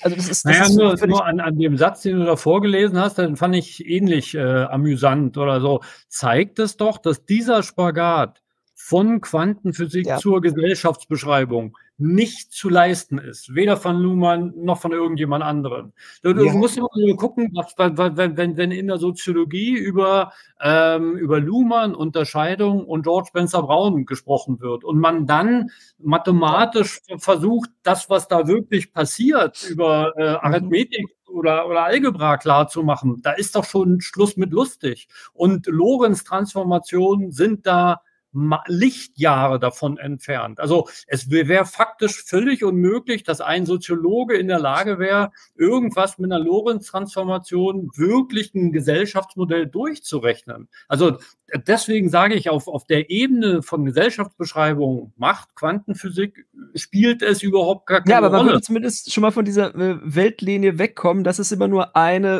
äh, Wirklichkeit gibt, die eben durch Wirkungen gekennzeichnet ist von einem einzigen sinnsuchenden äh, System, das dann als äh, transzendentaler Agent seiner selbst sich irgendwie in Zeit und Raum versucht zu, zu kalibrieren. Aber äh, ne, also dass man den dieser letzte Satz hier gerade, der also einmal, was André beständig ja immer wiederholt und ja auch zu Recht, ne, dass der Luhmann immer wieder Aussagen ja. macht über, äh, über andere Disziplinen, wo er gar nicht so sehr zu Hause ist. Aber ich habe, also mir hat der Satz sozusagen die Fantasie ausgelöst, wie komplex, wie groß Luhmann den Gegenstand bestimmt, mit dem er sich selbst beschäftigt. Ne? Das ist ja eigentlich so ein Satz, es ist kaum zu machen, ne? kaum zu schaffen. Ne? Nicht ausreichen, um die Autopoiesis der lebenden, denkenden, kommunizierenden Systeme zu erklären. Also noch, noch deutlich komplexer als Quantenphysik äh, äh und so ja, weiter. Ja, aber das ist eine Behauptung. Das ist eine. Ja, ja, ja, seine Fantasie, seine, seine, nee, wie, aber, was er denkt dazu. Nee, aber er zwangsingularisiert praktisch diese äh, ganzen äh, Nominalisierungen. Also, ist, also die, die Grundgleichungen der Quantenphysik, Singular. Ja, und ja. die Autopoiesis der lebenden Systeme, Plural, soll erklärt werden. Aber es kann auch sein, dass man die Autopoiesen des lebenden Systems zu erklären hätte. Also, dass man praktisch ein, dass man das einfach das ja, Gewicht auf die andere Seite ja, schiebt. Ja, und äh, also das hat man die ganze Zeit die ein und dieselbe Welt. Ja, warum ein und dieselbe Welt? Warum nicht virtuelle Realitäten? Warum nicht Mehrweltentheorie? Warum kann man nicht davon an, äh, ausgehen, dass äh, eine, das hatten wir schon mehrmals gesagt, eine Eigenwelt konstruiert wird mit den Operationen eines biologischen Systems, das mit äh, wechselwirkt mit seiner physikalischen Umwelt und dass das andere Konsequenzen zeitigt, dass, es, äh, dass die Einwirkungen nicht gleich mit den Auswirkungen sind, dass die Unterscheidungen, die man eingibt, nicht die sind, die man herausbekommt. Ne? Also das ist, also wie gesagt, da kann man, natürlich kann man das nicht durchziehen programmatisch, aber man sollte wenigstens aufpassen, wie Luhmann das framed, so. Ja. Naja, das Interessante ist aber, wenn Peter sagt, dass ihn das an Fantasie erinnert, ja, dann ist es. Das ist ein fantastischer Satz und über sowas denkt der Luhmann nach. Aber dieser Satz ist nun wirklich kein wissenschaftlicher. Ja, und er ist auch folgenlos. Be, be, das ist folgenlos, ganz genau. Das kann man hinschreiben und die Fans sagen, ach, wie schlau der Meister wieder formuliert hat. Aber es macht überhaupt gar keinen Sinn, sowas ja, aufzuschreiben. Jedenfalls nicht wissenschaftlich. Exakt eher so ein Essay oder, oder sonst was, ja. Genau. Aber es ist schlimm, wenn, wenn eine Wissenschaft immer nur eine, aus einer Aneinanderreihung von Essays besteht. Das war ja bei Luhmann dann später das Problem, dass er hunderte von Aufsätzen da liegen hatte und äh, überall gab es immer ein, ein, neues Fragment, was man sich dann, was man in das große Mosaik dann zu äh, stecken konnte. Und dass man da irgendwann versucht hat, gar nicht mehr, also diese losen Fäden aufzunehmen, ähm, weil, weil man irgendwie alles für, für lose empfand dann.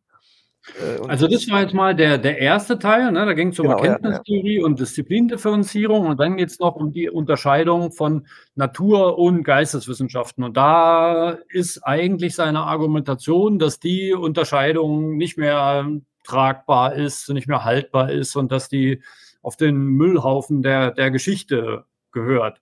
Und interessant ist, ja, kann man, kann man, kann man ja so äh, seine Äußerungen verfolgen, wie er das argumentiert. Aber vergleichen wir es doch mal mit dem Stand heute.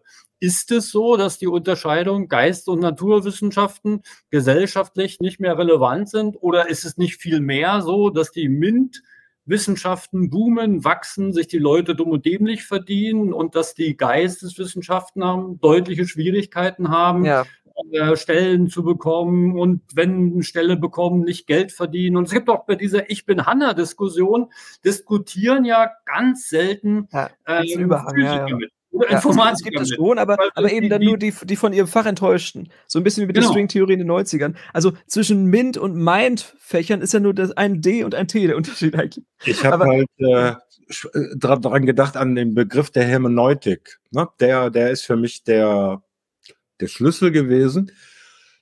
Also Hermeneutik verstehen, Text, Exegese und so weiter im Unterschied eben zur grundsätzlichen Bereitschaft, äh, empirisch zu arbeiten. Und das qualifiziert für mich heute so ein bisschen eben die, den Unterschied zwischen Geistes- und Nicht-Geisteswissenschaften. Nee, aber das ist, aber das ist doch wieder so ein Zauberwort. Dann. Also das ist, warum nein, soll nein, nein, Textexegese nicht empirisch? Das ist eine Frage der Methoden, also für mich eine Frage der Methodik. Die Geisteswissenschaften, hier, äh, äh, ja, habe ich ja immer wieder auch mit zu tun, die bestehen eben darauf, das so. Ne? Also es ist äh, von, von dort aus auch irgendwie, aber so selbst gewollt, aber wie gesagt, wie du schon gesagt hast, ne, also finanziell oder reputationsmäßig ist es dort schwieriger, äh, erfolgreich Aber man muss wissen, was man damit will. Also was will man mit einer hermeneutischen Exegese erreichen letztlich? Und wie soll Verstehen. die einer modernen Gesellschaft 200 Jahre später nützen? Ja, also wie, was ja. kann man damit operativ anfangen? Mit dieser ist immer weiteren Auflösung? In, in, in der Praxis hier, in den Sozialwissenschaften, den Angewandten entgegengebracht, ja, die Differenz zwischen Wissen und Verstehen.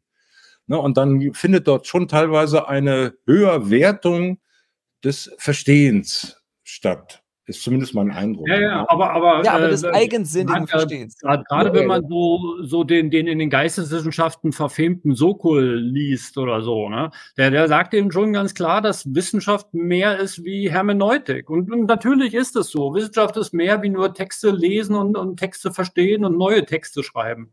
Und diese, diese, dieser wie der Peter schon richtig sagt, dieser bewusste Verzicht auf Empirie in manchen Geisteswissenschaften, der hat sich eben nicht sonderlich äh, bewährt gesellschaftlich. Ja, vor allem nicht, um solche Trendwenden abzupassen. Das hat das Andrea ja gesagt. Also diese LLM-Welle, die jetzt plötzlich die, die Hermeneutiker am schlimmsten trifft, die glaubten, dass äh, Text, ähm, Textsortierung äh, äh, und, und Analyse, dass das irgendwie ihre, ihre Koryphäen-Eigenschaft wäre.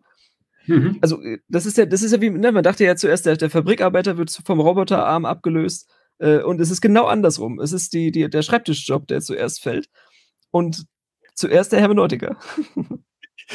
Ja, ja, das ist eine interessante, in, in, das ist wirklich ein interessanter Aspekt dieser Debatte. Das ist so praktisch so, wie ironisch kann die Realität eigentlich sein, ne? mit, mit, mit, diesem Move. Ne? Ja, und, also, und, ähm, Genau, es ist in, Eunuchen auf beiden Seiten. In den 90er Jahren gab es noch Texte ja. von äh, Dirk Becker über das Wunderwesen Ingenieur. Das ist eigentlich liest sich so, als ob das so eine, so eine andere Spezies ist, als ob das irgendwie so, so Aliens sind, die unter uns leben, so wie genau die funktionieren und was die genau machen, weiß keiner, aber irgendwie äh, betrachtet man das nicht als, als Teil der, der, der, derselben Art oder derselben Gattung. Und dass die dann ausgerechnet Dinge bauen, die dann einfach das ganze Thema Hermeneutik und Texte von Grund und, und, und Sprache verstehen auf den Kopf stellen, dass man jetzt mit Sinn und Bedeutung rechnen kann. Da hätte doch niemand rechnen können. Also weder in den Naturwissenschaften noch in den Geisteswissenschaften. Ja, die sind eben, ja, genau. Aber nicht nur, weil sie die Maschinen bauen können, sondern es ist ja ein anderer Weg der, der, wie sagt man, der Wissensgewinnung oder der, der, der Forschung dort gegangen worden, als eben traditionelle Disziplinen ja. dachten, das wäre nur so möglich. Ja.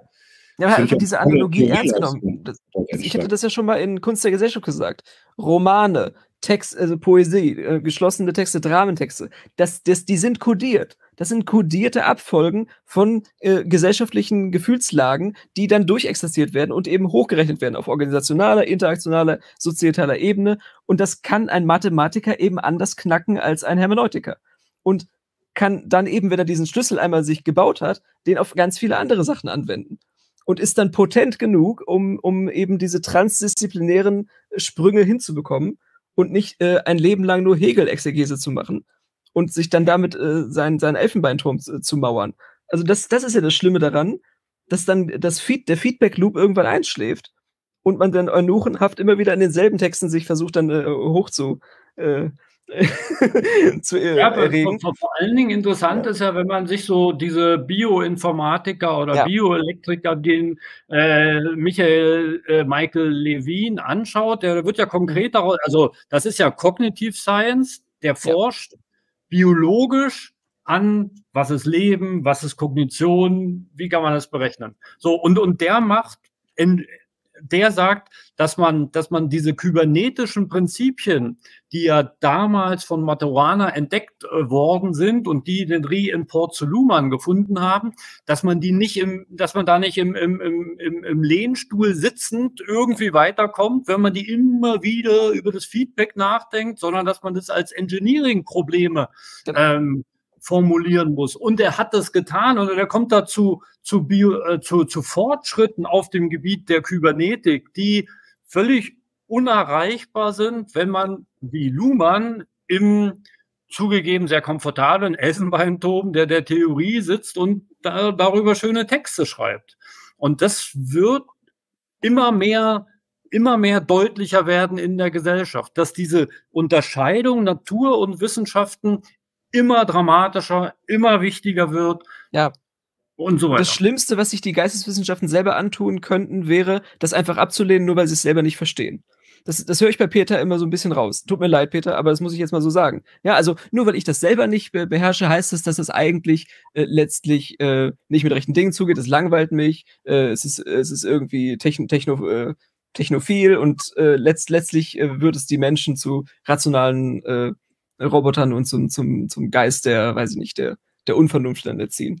Also, das ist, aber, aber, das ist jetzt nicht nur, das ist jetzt nicht nur bei Peter so, sondern nein, nein, das ist ein bisschen übertrieben. Ne? Und, und gerade auch in, in so in, in, der, in der Philosophie, da hört man dann den Vorwurf, wenn man so argumentiert, ja, das sei ja alles Scientismus. Also allein schon, dass es diesen Wort Scientismus heute noch gibt, das belegt doch ganz gut, äh, worüber wir sprechen, dass die Unterscheidung von beiden Seiten eben immer dramatischer gezogen wird. Ich will nicht sagen, dass das unbedingt äh, völlig unwichtig sind, philosophische Überlegungen oder Modelle, die es da schon gibt, auf dem Gebiet der Kognition und Text und Hermeneutik überhaupt nicht zu kennen und trotzdem technisch weiter zu forschen, will ich überhaupt gar nicht sagen. Ich glaube, dass es da einen guten Dialog geben muss, einen transdisziplinären Dialog, ja. weil man nicht nochmal die Sachen von vorne empfingen kann. Also so wie ich manchmal Soziologen kritisiere, kritisiere ich auch Informatiker, die über Gesellschaftskonzepte sprechen. Ja, das das genau, das ist das, das hat, genau, jetzt, und das ist eben genau der, hat André gesagt, der Staffelstab, der muss übergeben werden. Ja, also dieser Haufen Autisten, die, die sich bei OpenAI in, in San Francisco da zusammengerottet haben und die ihr ganzes Leben lang nur auf Bildschirme gestarrt haben, die müssen wissen, wann sie äh, das aus der Hand geben, ihr Modell, und das ist Soziologen zur Verfügung stellen, die schon mal ein bisschen mehr gesehen haben äh, von, von gesellschaftlichen Zusammenhängen. Und äh, sobald das nicht passiert, dann äh, gibt es eben diesen Unmut auf beiderseits und der schaukelt sich so hoch. Ja, also das, gut, aber, aber da, da muss man sagen, das passiert ja. Das ist ja passiert. Also du kannst heute im Internet kannst du dir runterladen, ChatGPT in klein und klein ist immerhin so, dass du es trainieren kannst mit 40.000 Zeilen Shakespeare-Text und dass das Ding danach endlos weiter Shakespeare-Text, also Shakespeare-reske Texte schreibt. Du ja. kannst dir dieses ChatGPT für geisteswissenschaftliche Untersuchung auf deinem PC nachbauen und dann eigene Experimente damit anstellt. Also das ist ja nicht so, dass dieses Übergeben des Staffelstabs irgendwie geleistet werden muss. Diese Paper existieren ja alle. Es können sich doch Soziologen und Philosophen in künstliche Intelligenz einarbeiten. Also ich weiß nicht, sie könnten es, wenn sie es versuchen würden. Allerdings dadurch, dass der Graben schon so tief ist und der Abstand ja. schon so groß, wird es immer und immer und immer und immer schwieriger. Und das ist heute kaum zu leisten, wenn du als äh, nicht-Naturwissenschaftler jetzt anfängst, dich genau mit diesen Grundlagen zu, zu beschäftigen. Das ist hart, aber einen anderen Weg gibt's nicht. Und da hofft ja. man ja nur auf eine neue Generation von äh, Geisteswissenschaftlern, die da praktisch schon so ein bisschen mehr als Digital Natives an diesen Themen dran sind. Genau, aber, aber ich, ich meinte. Nur um jetzt mal hier ein bisschen Ehrenrettung zu machen, sozusagen. Ich bin ja nicht, äh, ich verweigere ja nicht die, die Nutzung oder sonst was. Das Einzige, was ich zurückweise, ist, dass es mir gelingt, das nachzuvollziehen auf einem äh, wirklich, dass ich sage, ich habe verstanden, was ich da äh, mitkriege, wie die Maschinen arbeiten, funktionieren und so weiter. Ja, grob kann ich das nachvollziehen. Ich finde auch die Nutzung irgendwie äh, durchaus, ja, es wird ein, das wird zur Kultur dazugehören, ja, dass man das einfach genauso nutzt oder wie auch was. Das ist gar nicht der Punkt. Ähm, und äh, du kannst gerne sagen immer, Konstantin, was du willst. Aber mir ist der worüber ich selber sehr viel, also wo ich Zeit reinsetze, ist tatsächlich Hermeneutik, ja, Verstehen und Wissen, Empirie, wenn ich das mal so verkürzen darf. Und hier die, die, die aufgerufene Überflüssigkeit dieser Unterscheidung. Und dann sehe ich halt viele Rückzugsgefechte, ja, dass die einen ja. sagen, wir sind die Domäne und die Spezialisten für das und jenes. Und ich vermisse das eine bei dem anderen und das andere bei dem einen. Also die Daten, wenn ich teilweise sehe, was mir gesagt wird, präsentiert wird in der Studie, das sind die Daten und daraus ist zu folgen. Und ich denke, mein Lieber, du bist gerade am Deuten, am Verstehen, ja, wollen. Und äh, das schließt sich doch gar nicht aus. Ich finde eher ist es da an, an, angebracht, wenn wir die, die, diese Unterscheidung wegtun, dass es konvergiert, ja. Das, was nutzen mir pure Daten? Ich kann jetzt Zahlen rein auf, rufen hier. Ja, ich muss ja da wieder bei dir zu bleiben, hier Sinn reinbringen. Ne? Und dazu gehört es eben auch zu verstehen. Es einfach zu verstehen. Ne? Ich kann äh, und ja, da muss ich es aber nicht mehr messen. Das hat der Luhmann auch gesagt. Das, sind, das, sind dann, das ist dann trivial. Das hatten wir auch mit Elsa.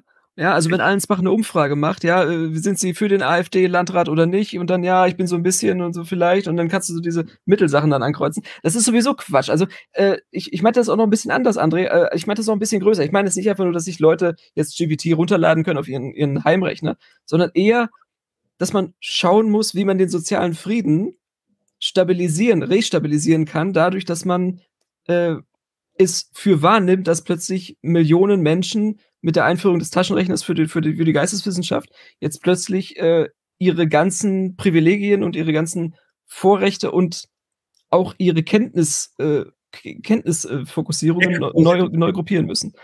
Und das, was du da sagst, an, äh, Peter, auch, äh, das, ja, natürlich empirische Forschung, Quantis, und das steht ja immer noch alles in den Stellenausschreibungen drin. Äh, aber das, das ist dann immer ein Umzu. Das ist ja dann instrumentell vernutzt für die Organisation, für die man das schreibt. Für, fürs Berufsbildungsinstitut, für, ähm, für irgendeine ein, eine NGO, ja, für irgendeine For-Profit, Non-Profit, äh, sonst was. Da gibt's ja äh, immer wieder dieses Zuarbeiten auf organisationaler Ebene, das aber niemals den gesellschaftlichen Kontext äh, adressieren kann, auf dem soziale Plattformen und auf dem ChatGPT und so weiter ausgerollt werden. Ja, die Rollouts sind ja eben nicht organisational das ist ja nicht nur für alle Deutschen oder für alle Europäer, sondern es ist ja immer weltweit. Alle, die Internetanschluss haben. Und damit, da kommt man eben weder mit einfacher Hermeneutik noch mit Datensammelei weiter. Da braucht ja. man einfach andere Zugriffsweisen. Ja, ich, ich nehme das eher, also, also, äh, aber jetzt nimm nicht mich wieder zu eng. Ich, ich spekuliere ja auch einfach nur rum. Also als Metapher, ich nehme es eher wie ein Medium, ja. Also für mich gehört das mit zu der, zum Medienwechsel eben. Ja, ein Faustkeil kann man entweder kann man damit was, was glattstreifen oder man kann dem Nebenmann den Kopf einschlagen. Ich kann das Medium eben nutzen, formen oder eben nicht. Na, aber ich muss im, aber das weise ich ja nur zurück, dass ich. Ja, aber die Freiheitsgrade der Benutzung sind nicht geklärt. Medium, ja, das ist ja auch, das ist ja interessant, dass der Luhmann am Ende seines Lebens gesagt hat, dass die, äh, dass er darüber nachdenkt, die Unterscheidung System, Umwelt durch die viel allgemeinere Unterscheidung Medium und Form neu zu fassen. Also ja. man müsste, wenn man denn Zeit hätte und er wusste, dass er die Zeit nicht mehr hat, äh, das Ganze neu aufsetzen und mit der Unterscheidung Medium und Form. Da steht ja auch viel ja. in ähm, äh, Gesellschaft der Gesellschaft drin. Aber, aber da, das, da neigt man dann dazu, gerade jetzt, wenn man das, so wie du, Peter, appliziert auf künstliche Intelligenz, auf die ab absurdesten Sätze zu kommen. Ne? Also, was sind denn die Formen im Medium Intelligenz? Oder, oder wie wirst du das Phänomen Chat-GPT mit der Unterscheidung Medium und Form fassen? Das ist bestenfalls kannst du irgendwas formulieren, wo man sagt, hm, das ist ein ganz interessanter Gedanke. Beginnen, beginnen wird eben, dass, dass, der, dass das Vermögen von ChatGPT, ja, also die Maschine sozusagen, die würde ich jetzt, also da würde ich starten, die würde ich als Medium nehmen und die Nutzung und das, was als Output rauskommt, eben jeweils als Form. So würde ich jetzt erstmal starten, wenn wir jetzt am Kaffeetisch sitzen im Institut. Nee, nee, ich, ja, genau, aber, aber, aber, aber, aber das ist ja dann noch nicht wissenschaftlich. Ne? Nein, nein, nein, das muss man ja jetzt. So, aber so als interessantes äh, geistiges Gespräch, so beim, beim auf Kaffeetisch ja, oder beim Bier. Nein, nein, nein, es muss mir vorstellbar sein, dass es eine Chance hätte, dass ich das konkreter kriege. Genau. Nee, das Schlimme ist ja, dass, dass dann wieder der, dass das Problem von Luban einfach aktualisiert wird. Also Dirk Becker hat jetzt 3000, 4000 Seiten dazu geschrieben, wie das Medium in die Form und wieder zurück und äh, das, kann, das kann man irgendwie, weiß ich nicht, bis, bis, zu, bis zur Bewusstlosigkeit treiben. Aber man geometrisiert dann wieder nur seine eigenen mentalen äh, Bilder und, und legt sie sich so zurecht, dass sie, dass sie gerade so auf die Phänomenbreite passen, die man noch zu akzeptieren bereit ist. Was wäre dein Vorschlag? Hast du einen? Ich habe, ich habe, also, Wilder, du kannst die letzten 40 Minuten nochmal anhören. Ich habe dazu sehr viel gesagt, wie man von Auflösung auf Kompression umsteigen kann. Okay. Ähm, aber okay, dann hören wir, hören wir das nochmal nach, aber wir, wir lesen schon mal weiter heute noch, bitte, oder? Bitte. Dann bin ich dran und lese äh, 12. So wie die Wahrheit kein Wahrheitskriterium sein kann, so gibt es auch kein Kriterium für richtige Reduktionen.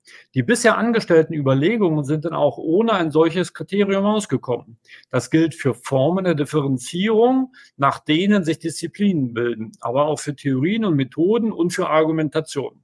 Natürlich soll damit nicht gesagt sein, dass die Wissenschaft ohne Urteilsmaßstäbe auskäme und nicht kritisch vorgehen könne. Nur sind alle Kriterien selbst ein Produkt der Operation, die mit Hilfe dieser Kriterien beurteilt werden.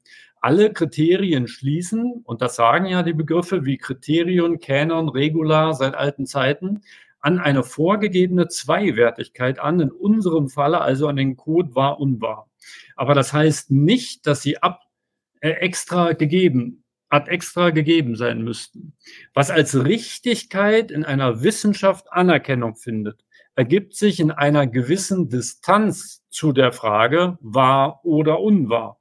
Es ergibt sich daraus, dass die Unterscheidung des Code als Einheit gesehen und als noch zu entscheidende Frage behandelt werden kann.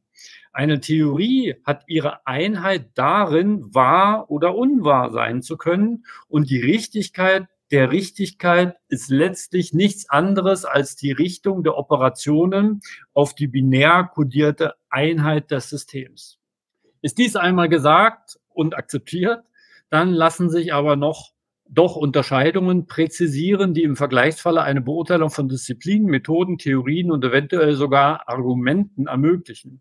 Unterscheidet man Reduktion und Steigerung von Re äh, Komplexität, Auflöse und Re Rekombinationsvermögen, Varietät und Redundanz, dann kann man auch zu diesen Unterscheidungen wiederum Distanz gewinnen und die Einheit der Unterscheidung als ein kombinatorisches Problem behandeln, im Hinblick auf welches sich unterschiedliche Lösungen denken und vergleichen lassen. Die Mathematisierung der Physik und eventuell anderer Disziplinen bietet dafür ein eindrucksvolles Beispiel. Andere Beispiele findet man in Forschungsbereichen, die im vorher, vorangegehenen Abschnitt als transdisziplinär charakterisiert worden sind. Auch die Methode der funktionalen Analyse wäre hier zu nennen, sofern sie sich das Ziel setzt, möglichst heterogenes als noch vergleichbar auszuweisen. Diese Fragen ließen sich jedoch nur in Disziplin und theorieabhängigen Detail weiterverfolgen. Wir müssen uns daher mit dem Hinweis. In anderer Richtung sind jedoch noch einige weitere Schritte möglich. Seit Reichenbach ersetzt man den Bezug auf ein Kriterium der Wahrheit oder der Richtigkeit deren durch die Unterscheidung von Context of Discovery Paradoxy und Context of Justification. Bemerkenswert ist daran zunächst die Strategie, eine Einheit durch eine Unterscheidung, also Identität durch Differenz zu ersetzen. Achtet man auf die Paradoxie eines sich selbst rechtfertigenden Kriteriums, kann man auch ein Verfahren der Entparadoxierung vermuten. Das bestätigt sich durch einen Blick auf Parallelfälle, etwa die Auflösung der Paradoxie des Rechtscodes, Recht und Unrecht als Recht, durch die Unterscheidung von Gesetzgebung und Rechtsprechung oder auf die Auflösung der Knappheitsparadoxie. Alles haben ist im System gleich weniger Knappheit für den, der hat und mehr Knappheit für die anderen. Kann man so durch die Unterscheidung von Mengenbestimmungen und Verteilungsentscheidungen. Man bekennt an, man erkennt an diesen Parallelen die Struktur des Vorgangs.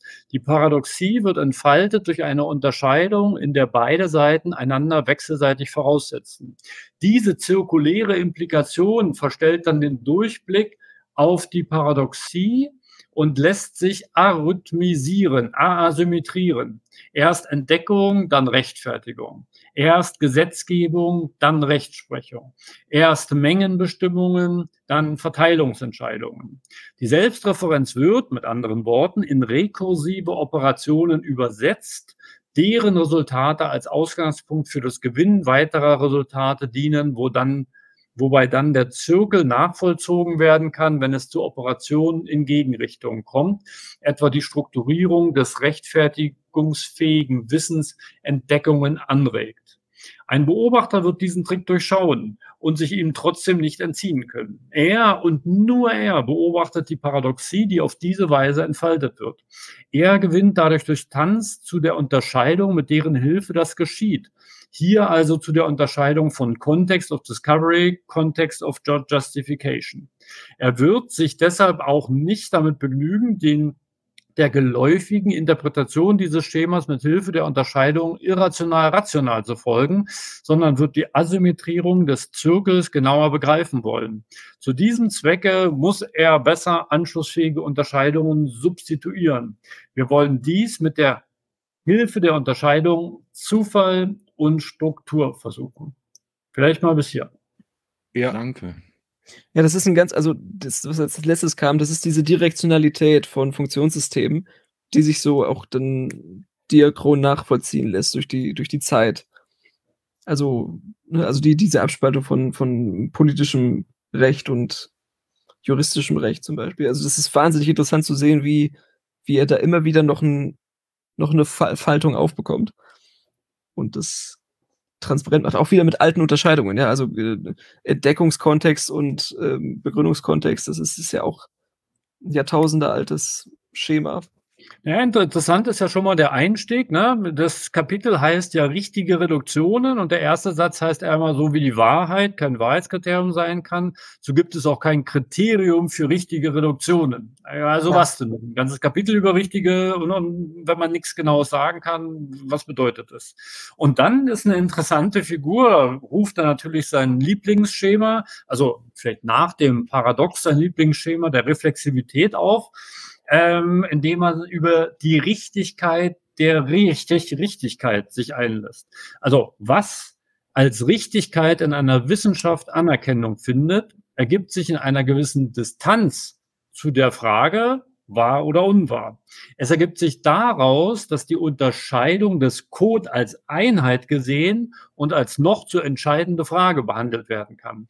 Eine Theorie hat ihre Einheit darin, wahr oder unwahr sein zu können.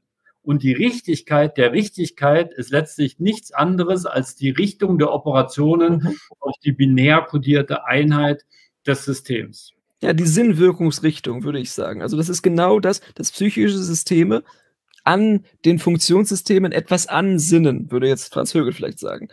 Also dass die, dass die Sinnimputationen auf, ähm, auf diese Strukturen loslassen und die sich dann danach neu ausrichten können und sich stabilisieren, dann evolutionär weitere Folgerungen abwerfen, also das und Hochwertigkeiten produzieren. Also diese Kritikalität ist immer selbst erzeugt. Also das ist schon richtig, dass es kein übergeordnetes Kriterium geben kann dafür. Ja, aber das Interessante ist ja, dass er, dass er sagt, dass die Einheit einer Theorie darin liegt, dass man ihr sowohl die Werte wahr als auch falsch zuweisen kann. Also äh, äh, für, für ihn ist das eine Theorie, ist jetzt erstmal ein, ein Vorschlag und meistens der Autor würde dafür plädieren, dem den Wahrheitswert, äh, also den Codewert des Systems wahr zuzuweisen. Aber das ist eben nicht zwingend, sondern das hängt dann eben von den programmierten äh, Operationen an, die über die Richtigkeit dieser Richtigkeit dann, dann befinden. Und somit. Über die Richtung. Nicht die naja, Richtigkeit. Er sagt ja hier Richtigkeit der, der Richtigkeit und die Richtung der Operation, genau. Ja, aber das ist ja, das ist ein Wortspiel. Das ist ja die Gerichtetheit der Richtigkeit der Richtigkeit der Richtung. Das kann man ja immer weiter abstufen. Äh, man kann immer noch, immer noch eine Beobachtung der Beobachtung mehr äh, einspeisen. Naja, zumindest kann man mal festhalten, dass es auch für seine Theorie gilt. Ne? Auch die Luhmannsche Systemtheorie ist eben eine Theorie, die sich bewähren muss in der Unterscheidung und der Zuordnung richtig oder falsch. Ne? Und wenn man sich die heutige Soziologie als Disziplin, als Einheit anschaut, ich habe jetzt keine Prozentzahlen im Kopf, aber wahrscheinlich würde bei einer Abstimmung aller Soziologen, namentlich wahr oder unwahr, die Mehrheit für unwahr votieren. Ja, also, aber wir, wir, ja, mag ja sein. Weil es produktiver ist. Du, man muss immer mit einer, mit einer bestimmten Negation anfangen. Aber ob etwas gerichtet ist und etwas ungerichtet ist, ist ja fast schon eine vektortopologische Frage. Wenn man das jetzt das runterbricht von diesem, äh, ne, das ist ja dieses typische, dass man so substantiviert, dass man eben sagt, etwas hat eine Richtigkeit ne, oder etwas ist, äh, hat eine Wahrheit, dann äh, gibt es ein, ein etwas, das eine dem Wahrsein zugesprochen werden kann. Das man also heideggerianisch kann man das noch weiter auseinanderbauen, natürlich, also semantisch auch. Was, was, da, was sich da für Krücken gebaut werden, wenn man, sobald man anfängt, also Attribute äh, nicht nur zu verbalisieren, sondern auch zu substantivieren. Und dann entstehen eben solche Artefakte wie auch Richtigkeit oder Wahrheit oder Unwahrheit oder Falschheit, die es ja eigentlich nicht gibt. Das sind ja das ist, die haften ja keinem Ding an. Die sind ja völlig ortlos eigentlich. Mhm. Und die Richtung, die, also die, die Richtung der Richtigkeit ist dann das, was dem Ganzen den Drall gibt und dem Sinnsystem die nötige äh, äh, Fluchtlinie, an der entlang es, es, es sich dann bewegen kann durch die Welt bewegen kann. Ja, also jeden Tag stellt man sich, hat man diese Vorstrukturierung von dem, was man prioritär organisieren möchte, was man, was man für richtig hält und was man eben, wo man die Richtungen hinorientiert und wo genau, man die wenn man das jetzt noch ganz besonders klug beschreiben wollte, würde man von Eigenverhalten des kybernetischen Systems sprechen und von Eigenwerten, die sich dann quasi als Fixpunkte etablieren und dann eben genau. äh, stabile Zuordnungen von wahr und unwahr ermöglichen. Genau, und, und die eben die äh, Fahrtabhängigkeit, also die, die, Kon die Be Beibehaltung des Energiewertes in, in, äh, in, in Bewegung in Zeit und Raum, dass man, dass man nicht anders kann, als in Handlungsketten zu arbeiten, die man schon vorher äh, prädisponiert hat. Und daraus dann auszubrechen, würde eben sinnwidrig sein und würde eben die, die Richtigkeitswelt äh, verzerren und ganz schlimme Folgen haben.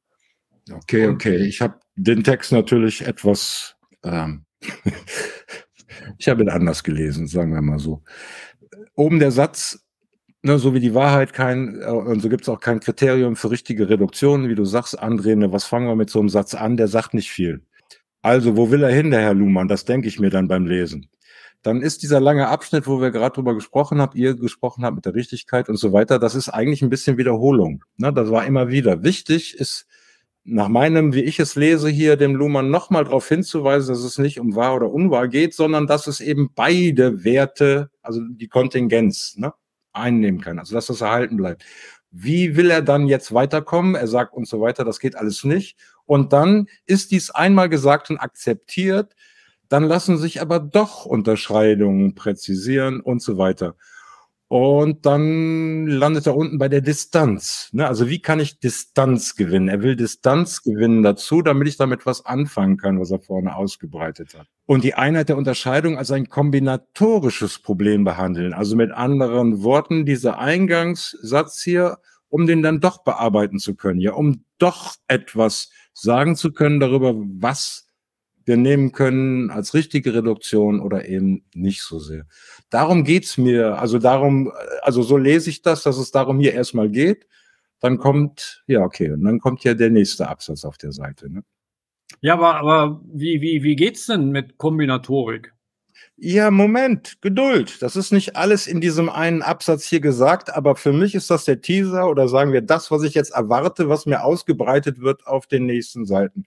Soweit wie wir jetzt gerade gelesen haben, ging es wieder bis zu der Stelle mit dem Zufall und Struktur. Und das war in den Seiten, die wir vorher gelesen hatten, schon kurz angesprochen, dass die, dass dort die Frage gestellt wurde, inwiefern eine Disziplin in der Lage ist, eben den Zufall in Strukturen zu verwandeln, das System.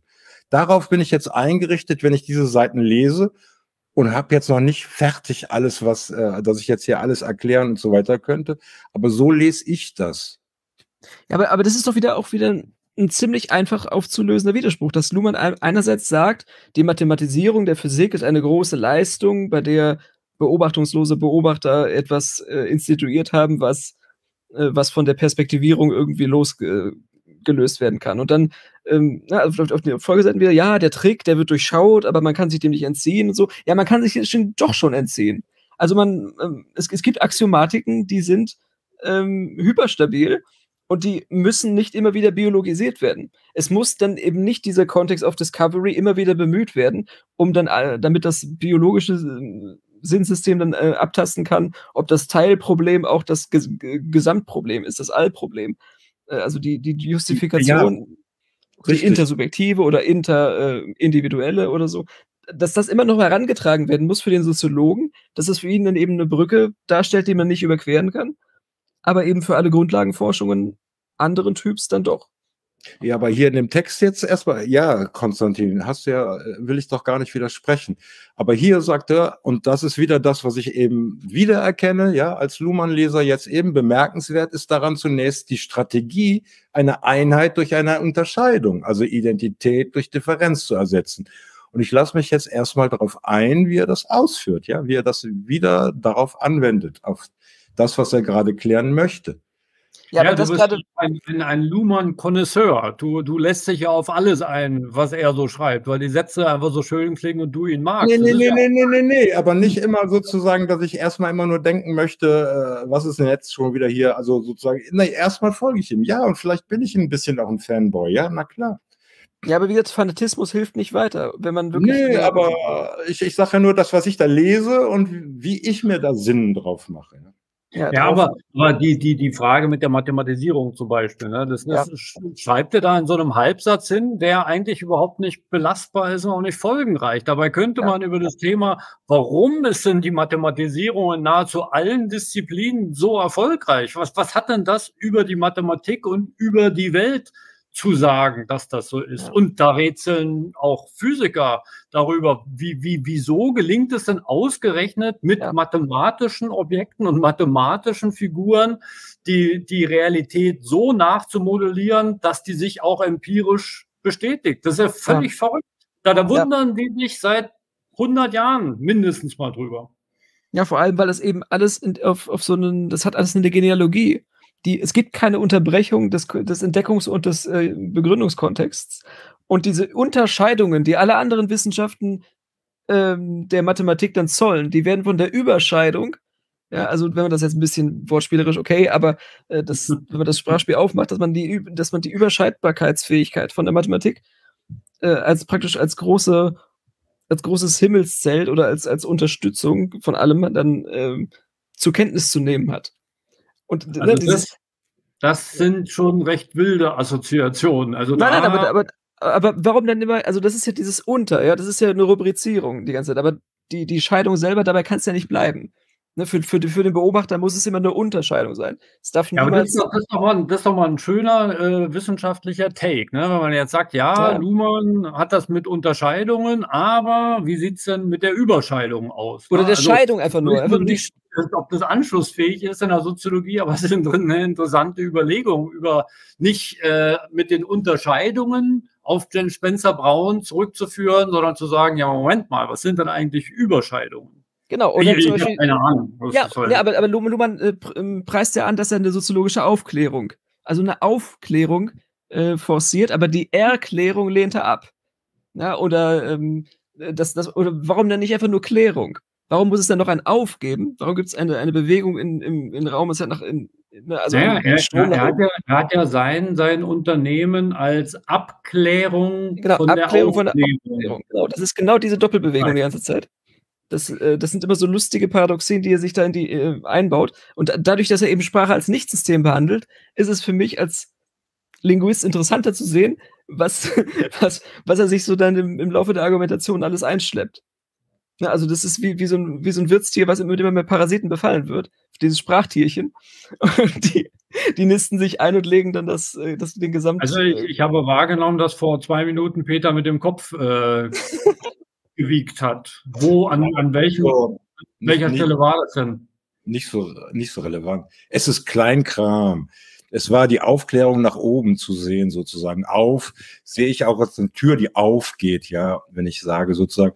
Und das ist äh, aber Kleinkram, das müssen wir jetzt nicht drüber sprechen. Ich finde noch spannend, wenn wir jetzt noch den Ende des, äh, des Gelesenen, das Ende noch in den Blick nehmen, weil eigentlich hat es da wieder so ein bisschen in sich, finde ich jedenfalls. Er, er kommt dann, er geht dann eigentlich schnell einen Schritt. Ne? Die, die Paradoxie wird entfaltet durch die Unterscheidung, in der beide Seiten einander wechselseitig voraussetzen. Okay, die zirkuläre Implikation verstellt dann den Durchblick auf die Paradoxie und lässt sich asymmetrieren, haben wir jetzt auch schon ein paar Mal gelesen. Ein Beobachter wird diesen Trick durchschauen. Okay, okay, auch nachvollziehbar. Und jetzt eigentlich, da war ich so baff. Ja, also da hatte ich nicht gerechnet. Wir wollen dies mit Hilfe der Unterscheidung Zufall Struktur versuchen. Und wir sind ja reingegangen in dieses Zwölftens hier ähm, mit dem Kriterium zu finden, eben für richtige Reduktionen. Ne? Und ja, das fand ich jetzt eigentlich, ja, das ist mir eigentlich so spannend, wo ich nicht so genau weiß, wie er das jetzt zusammenkriegen wird. Aber werden wir nächstes Mal dann lesen. Genau, das ist doch ein perfekter Cliffhanger. Ne? Also wie sollen denn richtige Reduktionen gehen, wenn es da kein Prinzip gibt? Und jetzt schlägt davor, denkt man mal drüber nach, über Zufall und Struktur. Und ob das was bringt und was das was bringt, das werden wir nächsten Montag erfahren. Bis dann.